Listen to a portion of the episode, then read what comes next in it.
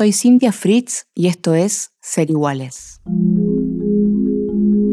Cuando ingresé en el mundo de la discapacidad de mi hijo, una de las tantas cosas que me llamaron la atención era la ausencia de literatura sobre discapacidad. Hay libros y libros y bibliotecas enteras de información médica, psicólogos, psiquiatras, neurólogos, terapeutas ocupacionales, decenas de libros sobre discapacidad, pero nada de literatura, o muy poca. La situación de la ausencia de vinculación entre el arte y la discapacidad me resulta no solamente injusta, sino dolorosa. Si el arte es parte de la vida y la discapacidad, la diversidad del ser también lo son, no llego a comprender por qué hay tan poca acción artística preguntándose, mostrando y accionando con la discapacidad. Encontré pocas cosas, pero encontré cosas muy valiosas. Debe haber más, solo es cuestión de seguir buscando y de esperar que el arte y la discapacidad se crucen.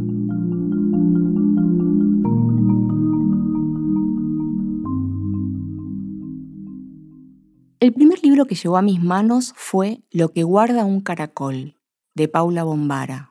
Bueno, este libro fue un, antes y después. Para mí fue una bisagra en mi escritura y también en, ciertas maneras de ver el mundo, todo, todo el año y pico que, que no escribí, que estudié y que pensé y que reflexioné, modificaron mi manera de relacionarme con, con los demás me hicieron ver también que muchas veces la palabra del otro condicionaba demasiado mi propia palabra. Bueno, le di más espacio a lo propio, a mi forma de ver las cosas y también me permitió argumentar mejor esa forma propia, ¿no? Y por otro lado me hizo mucho más sensible al destrato o al maltrato que se observa a cada, a cada paso en, en esta sociedad. Cierta tristeza también de ver lo difícil que es cambiar las formas en que nos miramos los unos a los otros, ¿no? Que cuánta falta hacen la ternura, la empatía, la escucha.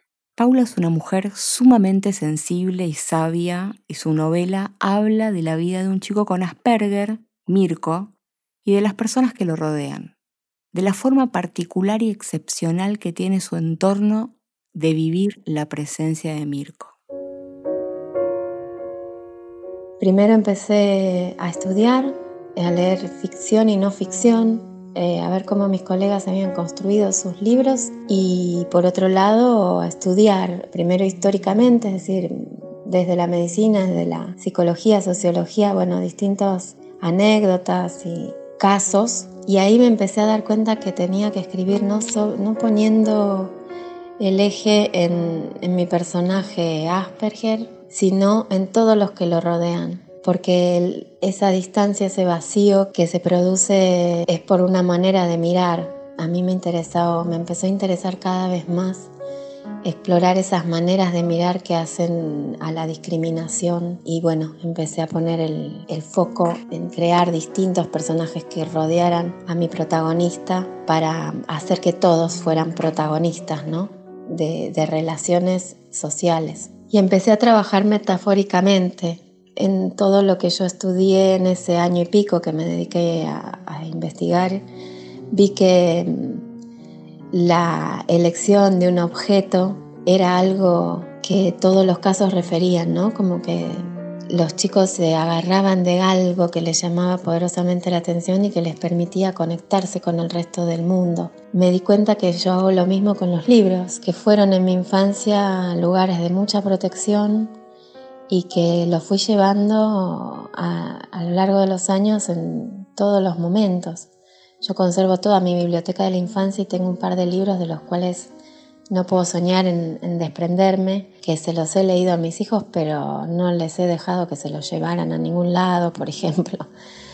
Y, sentí que entendía profundamente esa, esa, fijación con ese objeto y, y, cómo empecé a, bueno, a prestar atención, ¿no? Cómo eso te puede conducir a, un, a un modo de vida y empecé a pensar cuál era el objeto que le podía servir a mi, a mi personaje. Como cuenta Paula, el color azul, símbolo del autismo, fue clave en la conjunción de su búsqueda y su objetivo.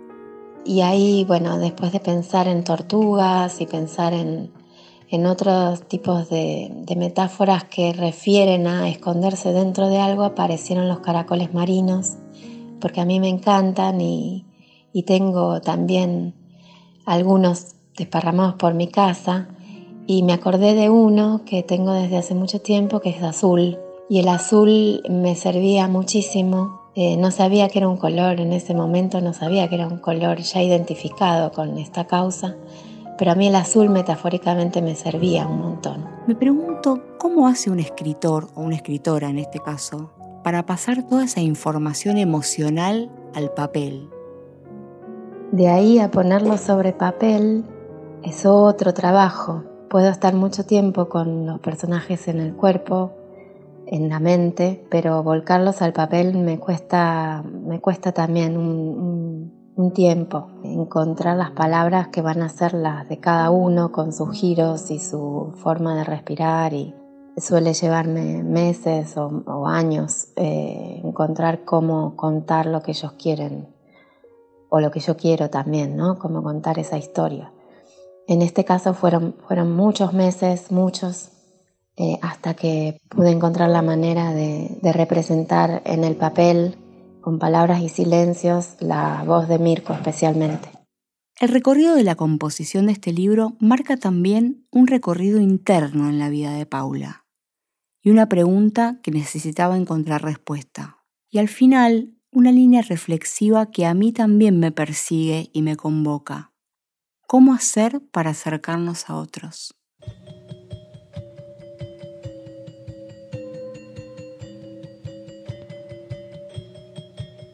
Lo que guarda un caracol en realidad cristalizó una pregunta que yo me hago desde que soy chiquita y vi una película, me acuerdo en Canal 13, una tarde, una película que me hizo llorar mucho, yo era muy chica, tendría cinco años, en donde uno de los protagonistas era un nene autista.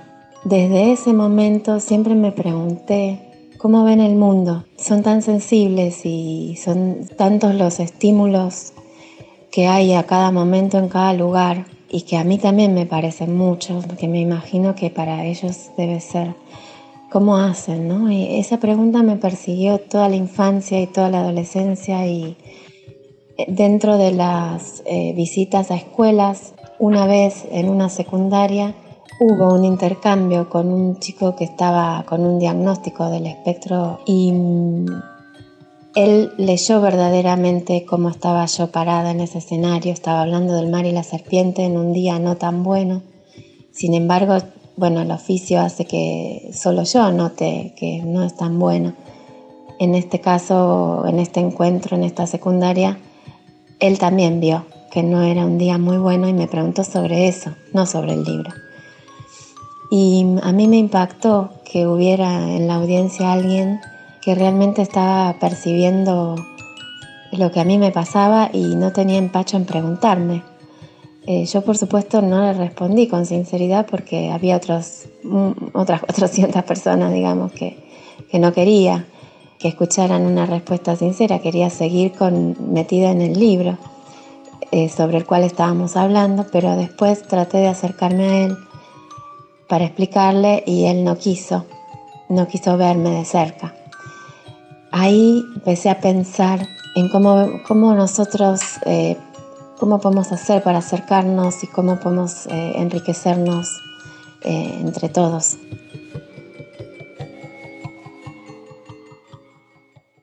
Buscar literatura infantil con niños discapacitados como protagonistas me llevó hasta Fundalc, la fundación de la clínica ALCLA, creada en noviembre del 2007. El objetivo de Fundalc es cooperar de diversas maneras en la recuperación y rehabilitación integral de personas afectadas por distintas patologías o accidentes que les han provocado alteraciones orgánicas o funcionales produciendo algún tipo de discapacidad.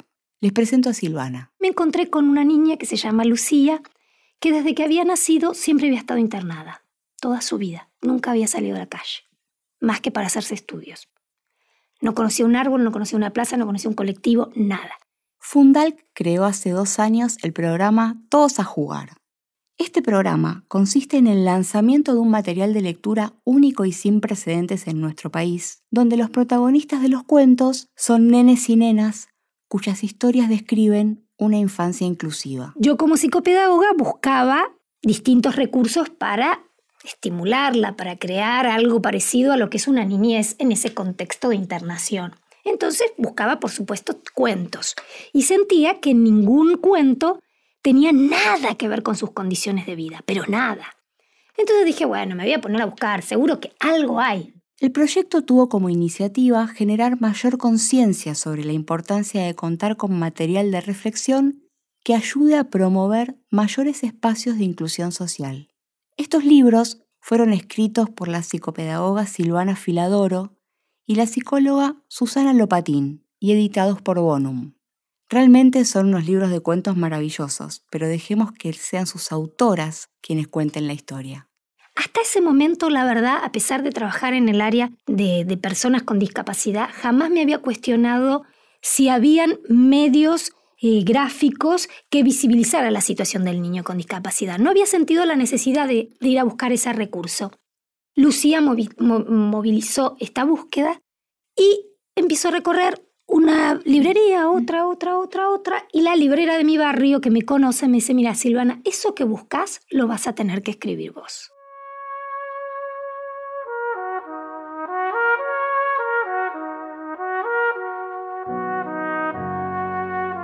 La plaza se convierte en el centro único de unión de todos los personajes. La plaza es inclusiva, amable y no pretende nada de nosotros solo que la habitemos. Justamente el tema de la plaza para nosotras reunía todas las características, para los dos públicos. Para la familia del niño con discapacidad era una invitación a salir a la plaza. Claro. Era mostrar. claro. Y para la, la población en general era mostrar una propuesta literaria realmente inclusiva. Pusimos todos a jugar porque en la plaza tienen la oportunidad de estar íntegramente todos. Los gordos, los flaquitos, los altos, los bajitos, los abuelos, los jóvenes, las mamás, los papás, los chicos, las abuelas, el niño con discapacidad, toda la sociedad. Entonces dijimos, este es el escenario ideal.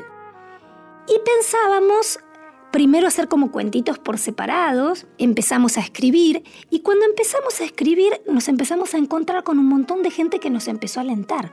Nosotras pensábamos que esto inicialmente sería algo más reducido para nuestro mundo. Para nuestros pacientes, para un anilladito con algunas historias y que les sirva a los docentes de las escuelas especiales de la zona eso fue como el primer objetivo, salir a mostrar esto y que los chicos se vieran reflejados en historias. ¿Cómo abordan expresamente el tema de la discapacidad y esa unión de gente diferente que se da en el ámbito común de la plaza? Así lo describe Susana. Hablamos de la limitación, ¿sí? No escondemos ni la limitación ni la ceguera, pero no no ponemos diagnóstico. Lo que nosotras habíamos estado googleando, por ejemplo, cuando buscamos literatura, por ejemplo, era, eh, fulanito tiene síndrome de Down, entonces la lengua es más grande, la nariz es más ancha, a veces se babea, tiene los dedos más gorditos, algunos hablan, otros no. Nosotros no queríamos esto, no queríamos hacer una cuestión descriptiva. Queríamos mostrar a los chicos con sus capacidades y sus discapacidades interactuando con los otros y que los otros se enfrentaran a esto y superaran ese primer obstáculo aparente para poder interactuar e interrelacionarse. Y así se jugaron las historias, que uno podría decir que tienen finales felices, de hecho los tienen en el sentido de que siempre hay un punto de encuentro. Este para nosotros es el final feliz. Siempre hay una posibilidad de encuentro, de, de, encontrarme con alguien distinto, no asustarme, perder el miedo, animarme a conocer al otro y tomar del otro algo que a mí me nutra y, y que sea mutuo.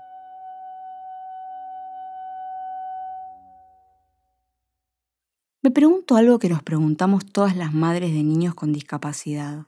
¿Dónde queda el juego entre tantos tratamientos, evaluaciones, diagnósticos, miradas que analizan y gente que observa a nuestros niños con una lupa a veces demasiado agobiante? Susana logra contestar a mi pregunta. Tenemos como esta filosofía de que ningún tratamiento, ningún abordaje justifica la pérdida de la infancia. Eh, abogamos mucho para que eso no se pierda, para delimitar lo más posible la vida de lo institucional y apostamos a la inclusión dentro de, la familia, con, con el resto de la comunidad. La verdad que tratamos de no ser esos equipos que pulverizan a los chicos de un tratamiento a otro. Cuidamos mucho la subjetividad. Tenemos una mirada donde el sujeto está por ante todo. Por último, quiero compartir una propuesta que realmente me impactó, por su contundencia, su creatividad y su compromiso con la inclusión.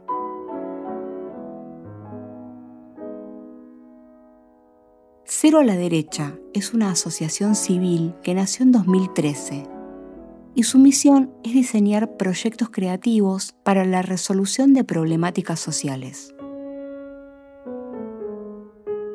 Hace dos años conocieron las bibliotecas humanas, un proyecto de Dinamarca que empezó en el 2010 y decidieron traerlo a la Argentina. La Biblioteca Humana es un evento presencial que busca desafiar prejuicios a través del diálogo propone conversaciones entre dos personas. Son conversaciones privadas e individuales que lo que buscan es esto, que dos personas se conozcan, que conozcan sus historias de vidas y que puedan desafiar los prejuicios. Nosotros lo que hacemos es buscamos personas que tengan alguna característica por la cual habitualmente son discriminados o estigmatizados, entonces se puede dar ese diálogo. Ella es Marcela Baigros y está al frente de Cero a la Derecha tenemos a Leandro Gil. Leandro es uno de nuestros libros humanos, es el primer convocado cuando surgió este proyecto. A Leandro lo conocía hace varios años por otras organizaciones y otros proyectos y cuando surgió la idea de hacer esto fue la primera persona en la que pensé. Me encantó la iniciativa que estaban preparando y obviamente me sumé sin dudarlo. Sí, sí. Yo tuve un accidente en subte hace 10 años, eh, ese día perdí los brazos y a raíz de ese momento que puedo calificar como un momento bisagra en mi vida, obviamente todo cambió no mi vida eh, en base a lo que yo pensaba y sentía, pero sí obviamente todo lo que empecé a, manejar a mi, alrededor y mi entorno, ¿no? Empecé a descubrir cuestiones en cuanto a la discapacidad que hasta ese momento no me había imaginado y demás. Y cada iniciativa desde ese momento que me apareció en la vida, que era para derribar prejuicios y demás, siempre como que las agarré y quise ir para adelante con eso, porque empecé a notar que había un mundo muy hostil atrás de la discapacidad y que quizás yo tenía unas herramientas previas adquiridas como para poder alzar la voz y decir, che, esto no está tan bueno lo que está pasando. Así que cuando llegó la biblioteca humana a mi vida, fui obviamente eh, muy feliz de, sumarme y de estar, como bien dijo Marcela, como libro humano muchísimas veces y también como asistente y ayudándolos a ellos en otras situaciones. Ahora, desde este año, nuestra idea es crecer un poco más entonces estamos cambiando la imagen de biblioteca humana a humanizando etiquetas, como para poder crecer un poco más y poder trabajar temas específicos como son que estuvimos trabajando ya el tema del VIH, estuvimos haciendo actividades con libros humanos específicas sobre VIH y sobre la memoria también estuvimos trabajando mucho. ¿Cómo te sentís a la hora de enfrentarte con un lector? Con alguien que ha decidido leerte, acercarse a vos y tratar de conocerte, de hacerte preguntas. El eje principal de Humanizando Etiquetas es que nos sintamos cómodos a la hora de hablar, siempre estamos como muy atentos a eso, que nadie se sienta ni incómodo ni vulnerado en ningún aspecto y, es algo a destacar también. La pregunta por ahí más llamativa que, tuve fue esta que mencioné hace un rato, que una mujer me preguntó cómo hacía para vivir sin abrazar que no fue ni, ni, violenta ni nada por el estilo, solamente que me realmente llamó la atención porque dije, pero che, nunca dejé de abrazar, entonces como que me hizo reflexionar desde ese lugar. Pero no, no, la verdad que siempre mis lectores han sido muy respetuosos, con la gran mayoría, eh, desde la organización lo que nos dicen es que no demos nuestras vías de comunicación a menos que nosotros querramos hacerlo. Y la verdad que yo siempre las di porque me las piden y después tengo un buen vínculo con, con los demás y etcétera. Así que siempre me sentí muy respetado, valorado, incluso han demostrado mucho interés, eh, no solamente en el momento de la charla, sino también a posterior. Participar en una experiencia de bibliotecas humanas puede ser muy movilizante, pero también es una manera concreta y casi práctica de tener un diálogo directo y de igual a igual. La mayoría salen muy conmovidos y las historias de los lectores, con, algunos tuvimos la posibilidad de hablar, tuve yo la posibilidad de hablar más y con otros menos, pero recuerdo una señora en la última biblioteca que hicimos pública en diciembre del año pasado, una de nuestros libros humanos era una chica que usa un scooter ¿sí? No es una silla de ruedas, sino que es una silla con motorcito. Una señora fue, se le sentó y le dijo, yo tengo un diagnóstico de que en un par de años voy a ser usuaria de silla de ruedas, decime todo lo que necesito saber. ¿no? Y realmente fue una conversación muy fuerte, ¿no? Para las dos partes.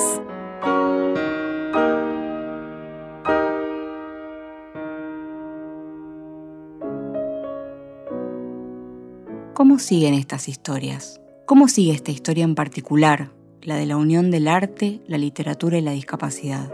Sigue de la mano de aquellas personas que todos los días piensan en alternativas para incluir a aquellos que quedan relegados, aquellos que por algún extraño e injusto motivo no cuentan con el protagonismo que les debemos.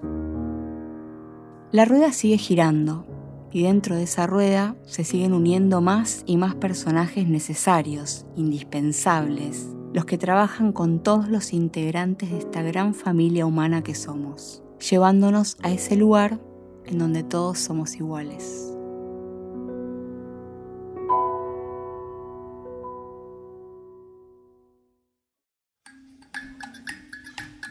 Soy Cintia Fritz y esto fue Ser Iguales. En la producción estuvo Diego Mintz. En la operación técnica, Esteban Villarroel. Si querés comunicarte con nosotros, puedes escribirnos a serigualesnacional.gmail.com o seguirnos en Twitter en arroba serigualespod.